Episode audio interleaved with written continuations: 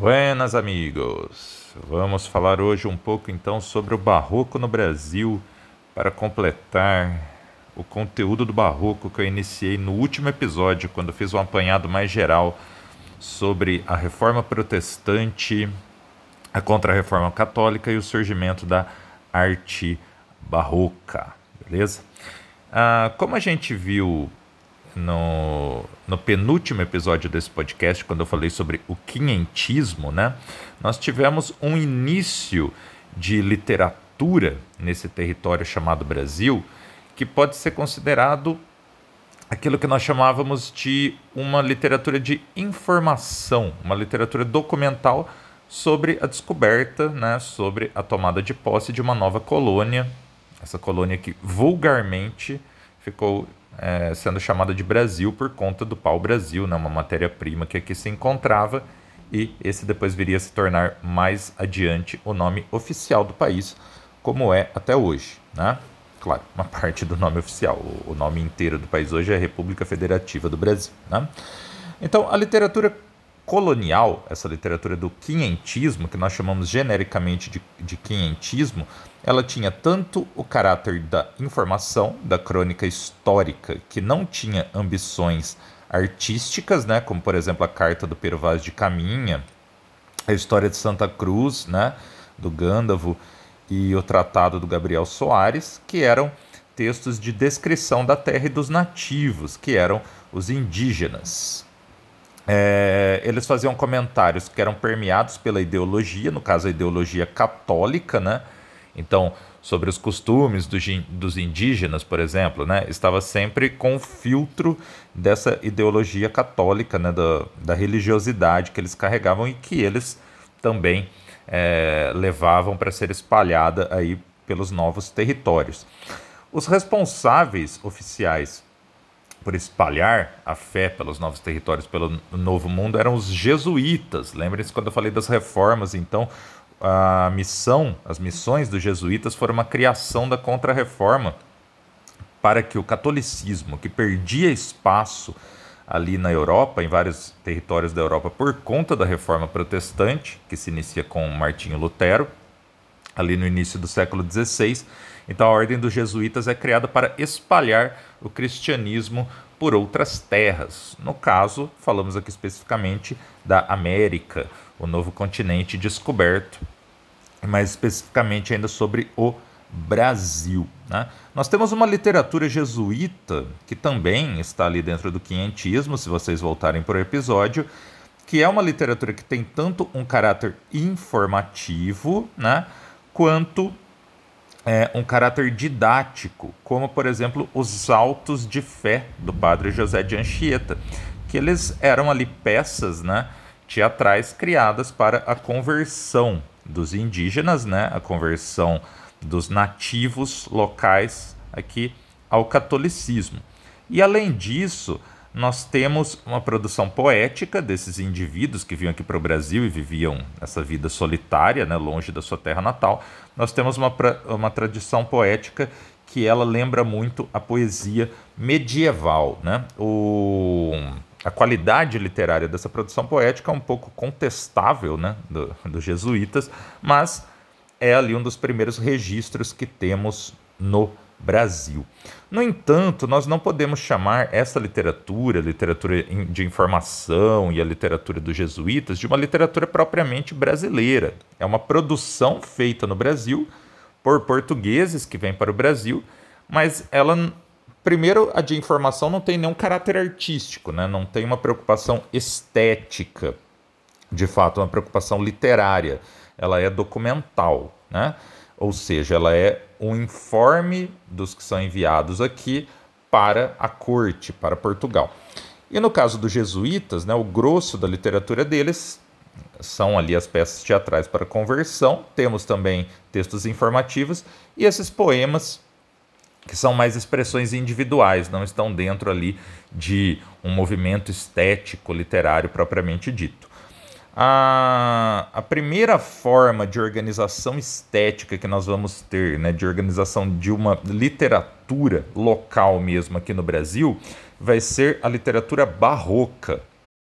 O crítico literário Antônio Cândido, no seu estudo sobre a formação da literatura brasileira, ele diz que o barroco não é bem o primeiro sistema literário brasileiro. O barroco é uma primeira manifestação de literatura feita por pessoas que nós poderíamos chamar ali de brasileiros, né, de pertencentes a essa terra chamada Brasil, apesar do Padre Antônio Vieira, por exemplo, ser português, né, mas é uma primeira manifestação que vem a partir da cultura vivida aqui no Brasil e é marcada, né, como vão ser aí as próximas manifestações literárias até o início do século XX pela influência europeia. Mas o Antônio Cândido diz que o barroco é uma manifestação, não um sistema literário, porque ele não é um sistema coerente, coeso. Coeso no sentido de que existe um denominador comum de tendências, no caso do arcadismo, que seria essa busca pelo verossímil, né? algo voltado ali já para essa ideia da ilustração iluminista. Né? né? No barroco brasileiro, nós vamos ter uma variedade maior de tendências, por não ser esse sistema ainda bem instituído, um sistema literário. São autores diferentes compondo em lugares diferentes do território sob essa influência do que nós chamamos do barroco europeu, barroco ibérico, especialmente. Né?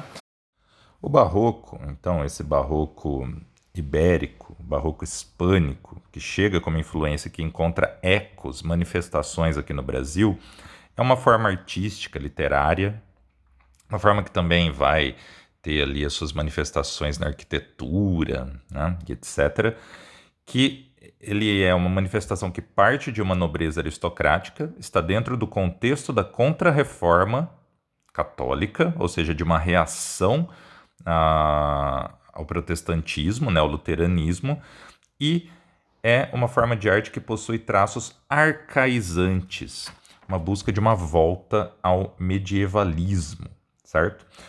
No entanto, não podemos considerar o barroco um mero retorno ao medieval, ao gótico, a essa mente feudal da Europa pré-humanística. Né? Porque a atmosfera do barroco ela vai estar saturada pela experiência do renascimento e vai herdar as formas do renascimento.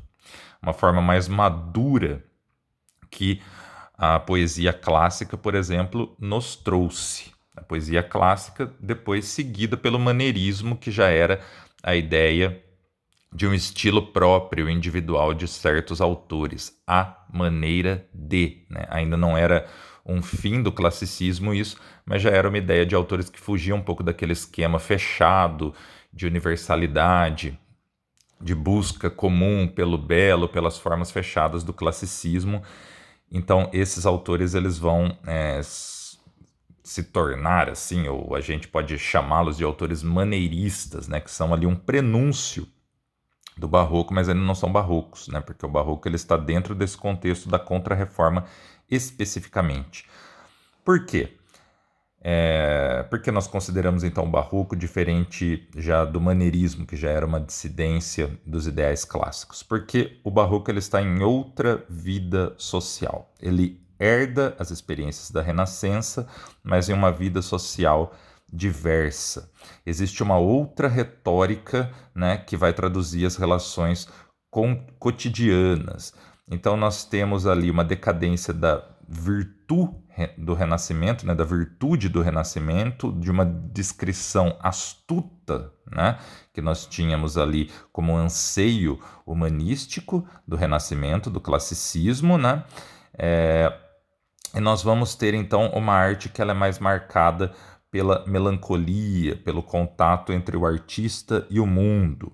O barroco vai se a poesia barroca, a arte barroca vai ser criada a partir de uma tensão entre a natureza e o homem, multiplicando então analogias sensoriais. Né?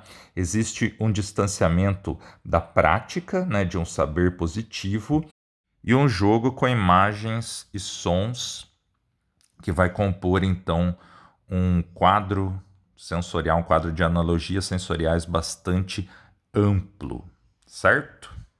Nós vamos ter também uma valorização do sentido oculto, né? da ideia dos labirintos de significantes, é, que não vão interessar tanto ao poeta pelo, pelo peso do seu conteúdo, mas por aquilo que está oculto. Por quê? Porque o barroco ele vai buscar então a reafirmação de um certo mistério da existência. O historiador da arte Heinrich Wölfflin né, escreveu uma obra, Conceitos Fundamentais de História da Arte, na qual ele define muito bem a passagem do ideal clássico para o barroco. Então ele diz que o clássico buscava a linearidade, enquanto o barroco vai buscar o pictórico. Pictórico, nesse caso, seria tanto aquilo que se refere à imagem, a criação da imagem, quanto ao que é pitoresco, ou seja, aquilo que é particular, que foge de um ideal comum e aquilo que tem o seu colorido próprio. Né? Ele diz também que, enquanto o clássico tinha uma visão de superfície, o barroco vai buscar uma visão mais de profundidade. Enquanto o clássico tinha uma forma fechada, o barroco vai buscar a forma aberta. Então, a visão de superfície a forma fechada do clássico, eles têm a ver com a busca pela é, universalidade enquanto o barroco ele vai se preocupar muito mais então com essa amplitude. Né? Enquanto o clássico buscava uma clareza absoluta dos objetos, né? É, o barroco buscará então ou nos trará uma clareza que é relativa. Afinal, não existe nada que seja certo, nada que é, a razão humana não dá conta de tudo, seria a mensagem principal do Barroco, digamos assim. No Brasil, nós tivemos ecos do Barroco europeu aí durante os séculos 17 e 18, com autores como Gregório de Matos, Botelho de Oliveira, Frei Taparica, temos também o Padre Antônio Vieira, né, que é português, mas esteve há um tempo no Brasil, e nós temos as primeiras academias surgindo aí no Brasil que vão é, repetir os motivos, os temas e as formas do barroco, tanto ibérico quanto italiano. Né? Então, esses ecos eles vão resistir ali até mais ou menos o século XVIII, quando o ciclo do ouro já vai trazer um substrato material, então arquitetura, escultura e a vida musical. É então aí nós começaremos a ter na arte em geral um barroco brasileiro, mas na literatura começa a surgir a ideia do arcadismo, né? Ou seja, esse ciclo do ouro ali em Vila Rica que vai pela primeira vez trazer uma troca cultural que nos permite falar em um sistema artístico interno. Antes disso, nós vamos ter esses ecos, e é disso que se constitui a literatura barroca no Brasil. É, um primeiro autor que podemos citar é o Bento Teixeira, né, que compôs ah, o poema épico Prosopopeia, na esteira ali das, das epopeias do Camões, mas claro, com uma qualidade literária muito menor. Essa obra foi publicada em 1601 e seria um primeiro exemplo de maneirismo em terras brasileiras, ou seja, aquilo que busca ser uma variação do clássico, mas já tem um toque autoral, um toque individual de uma figura que busca produzir a sua própria maneira. Daí o nome maneirismo, certo? É, mais um autor importante, né, esse muito importante que nós temos que destacar, é o Gregório de Matos. Gregório de Matos tem uma poesia poética bastante ampla. A sua poesia vai desde a sátira até poemas de devoção religi religiosa, passando por temas obscenos e pela é, construção de sonetos é, à moda de Petrarca, ao estilo de Petrarca. Nós temos então uma contradição nas formas que ele busca, né, em sua forma artística, e dentro da sua poesia satírica temos um teor pessimista e rancoroso de uma crítica social ali à, à sociedade da sua época, a sociedade baiana da sua época, ele que era baiano, né? É, que, o que inclusive o levou a ser chamado de boca maldita. Então nós temos, por exemplo, o poema Acerto Fidalgo Caramuru, em que ele faz uma crítica a, aos fidalgos, a esses aristocratas de terras brasileiras, né, que se dizem aristocratas, se dizem fidalgos, mas na verdade, né, já tem neles ali a presença do sangue índio. Então o poema seria assim: Que é fidalgo nos ossos cremos nós, pois nisso consistia o mor brasão daqueles que comiam seus avós. E como isso lhe vem por geração, lhe ficou por costume em seus teirós morder os que provêm de outra nação. Existia um grande preconceito ali do Gregório de Matos, né, homem da sua época, contra essa ideia da mestiçagem já, né? Nós vimos aí nesse poema, então, a certo Fidalgo Caramuru, Caramuru já, então, Fidalgo e Caramuru já sendo ali duas figuras que se contradizem, né? Porque seria um mestiço, mas que tem esses ares de aristocrata, de fidalguia, como se ele fosse um europeu puro, né? Que nós vimos nesse poema aí. Tem um outro poema aqui bastante interessante chamado Descreve o que era naquele tempo a cidade da Bahia. Ele sempre se referindo ali à Bahia, então, o lugar de onde ele fala, né? Esse poema é assim: A cada canto um grande conselheiro que nos quer governar cabana e vinha. Não sabem governar sua cozinha e podem governar o mundo inteiro. Em cada porta, um bem frequente olheiro, que a vida do vizinho e da vizinha pesquisa, escuta, espreita e esquadrinha, para o levar à praça e ao terreiro. Muitos mulatos desavergonhados, trazidos sob os pés de homens nobres, postas nas palmas toda a picardia, estupendas usuras nos mercados, todos os que não furtam muito pobres, e eis aqui a cidade da Bahia. Então nós vemos aí essa veia de crítica dele, né? Que é uma crítica que se volta contra as autoridades da colônia, mas também carregam palavras de desprezo pelos mestiços, na ideia da cobiça pelas mulatas, por exemplo, né? Esse próprio nome mulatas já tem é, mulata, mulato, já tem um caráter ali bastante pejorativo, né? Esse nome que por tanto tempo vigorou aí para se referir também aos mestiços brasileiros. Então, é com esse olhar crítico que o Gregório de Matos vai construir essa poesia satírica dele, né?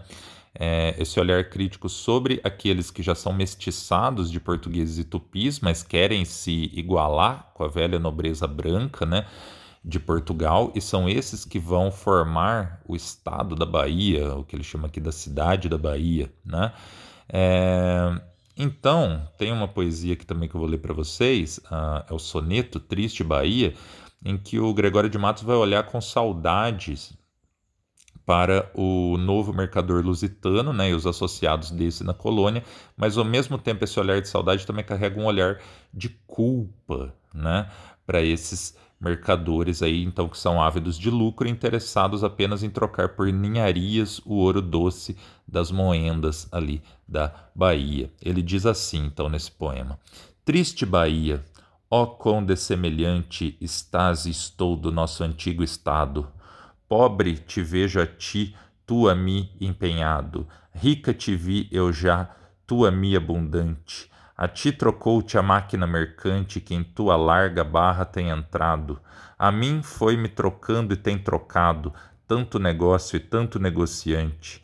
Deste em dar tanto açúcar excelente pelas drogas inúteis que abelhudas simples aceitas do sagaz brichote. Ó, oh, se quisera Deus que de repente um dia amanheceras tão sisuda que fora de algodão o teu pacote, o teu capote. Desculpa. Temos aqui em Gregório de Matos, então, um pessimismo objetivo, uma alma maligna, um caráter rancoroso, relaxado por temperamento e costumes. É esse tipo de poesia que o levou a ser conhecido como Boca Maldita. Gregório de Matos tem também ali uma poesia sacra, poesia amorosa, uma poesia de um caráter mais existencial, além dessa da crítica social. Uh, um exemplo, o soneto Desenganos da Vida Humana Metaforicamente, em que ele vai falar de uma maneira moralizadora sobre a vaidade da vida terrena, que é um motivo barroco bastante relevante, né? ou seja, um tema bastante relevante da poesia barroca. Esse poema é assim: É a vaidade, Fábio, nesta vida, rosa que da manhã lisonjeada, púrpuras mil com ambição dourada, airosa rompe, arrasta presumida. É planta que de abril favorecida, por mares de soberba desatada, florida galeota empavesada, sulca ufana, navega destemida. É nau, enfim, que em breve ligeireza, com a presunção de fênix generosa, galhardias apresta, lentos preza. Mas ser planta, ser rosa, nau vistosa, de que importa se aguarda sem defesa, penha anal, ferro a planta, tarde a rosa. Percebam que é um poema até de difícil entendimento, não só por ser ali é um poema do século XVI, né, o que por si só já é um tipo de linguagem bastante difer diferente da atual, mas também por causa de um certo rebuscamento com a linguagem e da ideia de jogos de palavras que a poesia barroca vai buscar principalmente ali na sua versão cultista, que, como eu falei no, no episódio passado, é aquela que busca esse conceito do jogo de palavras, da construção pictórica, construção de imagens por meio de uma linguagem rebuscada que vai trazer essa reafirmação de um certo caráter de mistério existencial, né? que é justamente uma ideia que temos nesse poema dos desenganos da vida humana metaforicamente. Além do Gregório de Matos, um outro autor bastante importante é o Padre Antônio Vieira. Esse é um autor já de textos em prosa que nós podemos considerar dentro da poesia, quer dizer, dentro da produção conceptista do barroco.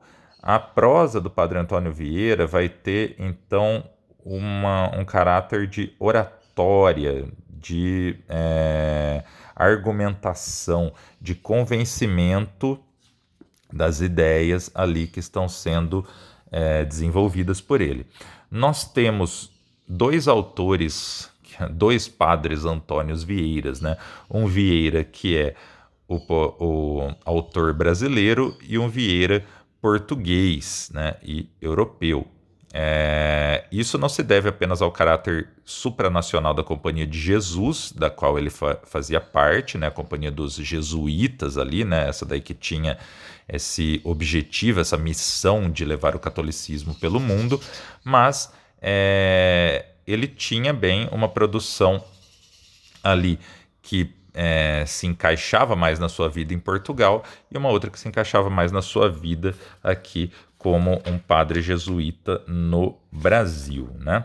Na poesia, na obra do padre Antônio Vieira, então, né, já que temos a obra em prosa, nós vamos encontrar a presença da religiosidade, de uma cultura humanística e da perícia verbal. A obra dele é mais conceptista do que cultista, né? Ele ansiava pela glória de Portugal, depois da restauração do domínio espanhol, sobre o qual eu falei no episódio anterior também, né, da União Euro Europeia, né? Então ele ansiava pela glória de Portugal, que seria ali uma restituição de Portugal como um reino independente, né, como um estado independente, que isso restauraria as glórias portuguesas. É... Ele também tem um caráter decadente, né, de mostrar a decadência da realidade. Ele foi perseguido pela Inquisição porque defendeu os judeus conversos, né, convertidos, que eram os cristãos novos.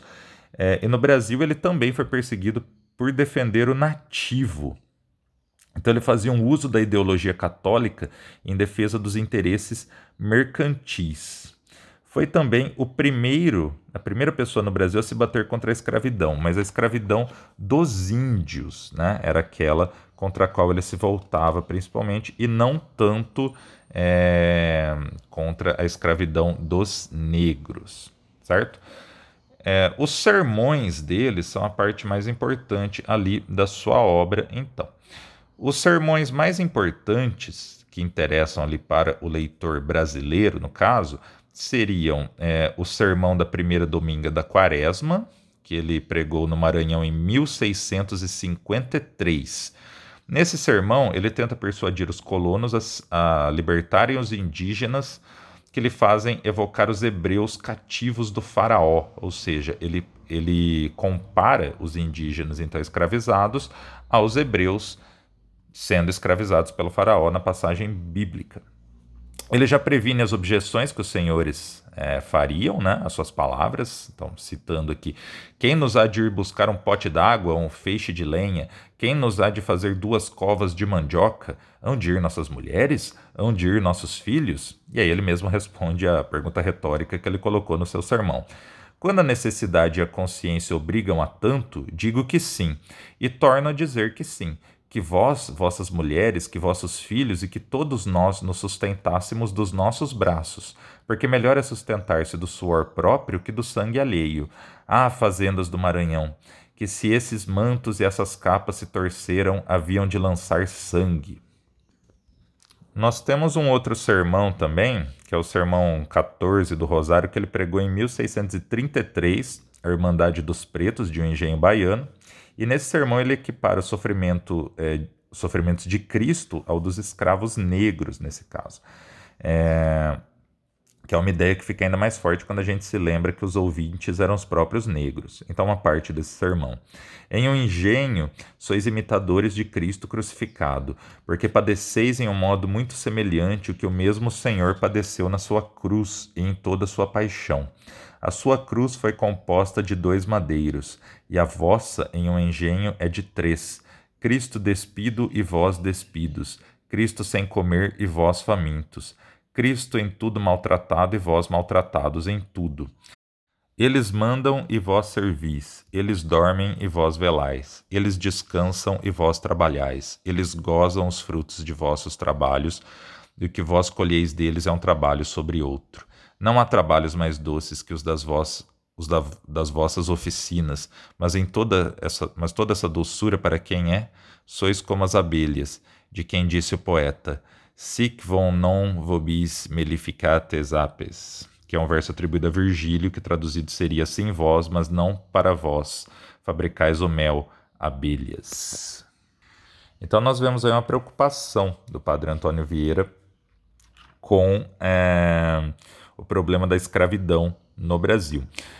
Como eu disse, o que o preocupava era principalmente a escravidão dos indígenas, né, que era quem ele mais buscava ali converter ao catolicismo, né, os nativos locais. Mas nós vemos que, apesar da gente até poder considerar essa comparação, né, entre o sofrimento, o calvário dos negros e o calvário de Cristo, como ali até se fosse para trazer algo positivo para eles, né, para eles sentirem que estão padecendo no final por um bem, né, nós vemos um fundo crítico também nessa ideia, porque afinal ele fala do padecimento, dos maltratos, né, da fome, é, e etc. E chama ali então os engenhos de açúcar de doce inferno. Então, o principal do Padre Antônio Vieira, né, era que esses seus sermões eles tinham esse caráter argumentativo, né? E nós vemos aqui, então, um teor religioso, né? Um terror então da um teor, terror não, um teor da busca pelo sagrado, pelo religioso, mas ao mesmo tempo ele faz ali um, ele traz uma visão sobre essa sociedade da sua época, sobre o que ele está é, presenciando, vivenciando ali a partir dessas alegorias é, com referência à Bíblia. Né? Uma alegoria, então, uma forma de comparação que nós temos aí. A poesia barroca, a, a, arte barroca em geral, ela vai se constituir então do uso dessas alegorias, né, que em geral sempre tem um fator religioso, ela é bastante metafórica, né? Ela vai fazer muita criação das metáforas, que é quando você cria ali uma figura para você fazer uma referência a um conceito, algo sobre o que você está falando, né? Você atribui isso a uma outra figura em um processo de comparação, né? Além disso, os jogos de palavras, né, eles vão fazer uso de figuras sonoras, como as assonâncias, as aliterações, né? Ou seja, repetições de sons, de sons vocálicos, sons é, consonantais, e nós vamos ter também muito fortemente a presença tanto da dos oxímoros, né, que podem também ser chamados de paradoxos, né, é quando você tem uh, uma, uma ideia, né, uma argumentação que ela leva uma ideia até um absurdo lógico, né, que é justamente nessa ideia de reafirmação dos mistérios da existência, dos existérios, dos mistérios da vida, e nós também vamos ter a presença das antíteses, que é ali você colocar é, elementos contrários em uma mesma elocução, em uma mesma expressão, justamente para mostrar essa contradição entre eles. Então, exemplos de antítese, né? bem e mal, corpo e alma, né? que são algumas antíteses muito trabalhadas ali pela arte barroca. Bom, então como eu disse, o barroco ele foi mais então um, no Brasil, né, um tipo de manifestação cultural assim em pontos isolados, né? A gente pode dizer que até o princípio do século XVIII as manifestações culturais da colônia, né, disso que nós hoje chamamos de Brasil, não tinha muito nexo entre si porque a vida dos poucos centros urbanos ainda não propiciava condições para socializar o fenômeno literário. Isso só veio a acontecer mais fortemente ali no arcadismo, por isso que o Antônio Cândido vai chamar o arcadismo depois então de um primeiro sistema literário é, propriamente brasileiro, né? É, nós tivemos que esperar então a cristalização de algumas comunidades, como a Bahia, o Rio de Janeiro, algumas cidades de Minas, né, que a economia do ouro é, fez com que essas cidades aí então prosperassem de alguma forma, para a gente ver religiosos, militares, desembargadores, altos funcionários reunidos em grêmios eruditos e literários, né, como já existiam em Portugal e em toda a Europa. E é durante esse período do Barroco, num período mais adiantado do Barroco, depois durante o período do Arcadismo, que nós vamos ter então essas primeiras academias literárias, as, as primeiras academias brasileiras. Né? Então, essas academias elas podem ser consideradas o último centro irradiador do Barroco literário né, no Brasil e o primeiro sinal de uma cultura humanística viva dentro da nossa sociedade, né, que vai levar então a essa é, relação entre o humanismo e a ilustração, né, essa importação do iluminismo europeu, que vai dar ali na ideia do nosso arcadismo, mais adiante no século XVIII. Beleza, pessoal? Isso daí é mais ou menos o que eu tenho a falar sobre o barroco no Brasil para vocês. Claro que a obra, tanto do Gregório de Matos quanto do Padre Antônio Vieira, é, elas são obras bem mais é, amplas do que isso. Eu trouxe só alguns exemplos aqui né, da obra deles. É, Para conhecer melhor, tem que se fazer a leitura aí dos poemas e é possível encontrar uma vasta bibliografia sobre isso espalhada por aí. Utilizei aqui para esse podcast bastante da História Concisa da Literatura Brasileira, do Alfredo Bose, né, a parte sobre o Barroco. É, e nesse livro também vocês conseguem encontrar uma boa bibliografia ali para fazerem, é, buscarem mais informações, né? Alguns livros aqui para vocês, então, citando algum, alguns livros para vocês. É, temos, por exemplo, a obra O Barroco Mineiro, de Lorival Gomes Machado. Temos Aspectos da Literatura Barroca, de Afrânio Coutinho, né? temos Poesia Barroca, de Péricles Eugênio da Silva Ramos, temos também, é, deixa eu ver aqui algum outro, Panorama da Poesia Brasileira, é, o, que, o volume que fala sobre a era luso brasileira, do Antônio Soares Amora, enfim, entre outras, você encontra aí uma vasta bibliografia, além das obras dos próprios autores em si. Beleza, pessoal? Até a próxima. E no próximo episódio eu vou falar sobre uma obra desse período barroco europeu, uma peça de teatro bem interessante que é La Vida e Sueño, do Calderón de la Barca. Beleza? Até a próxima, então. Valeu e até mais.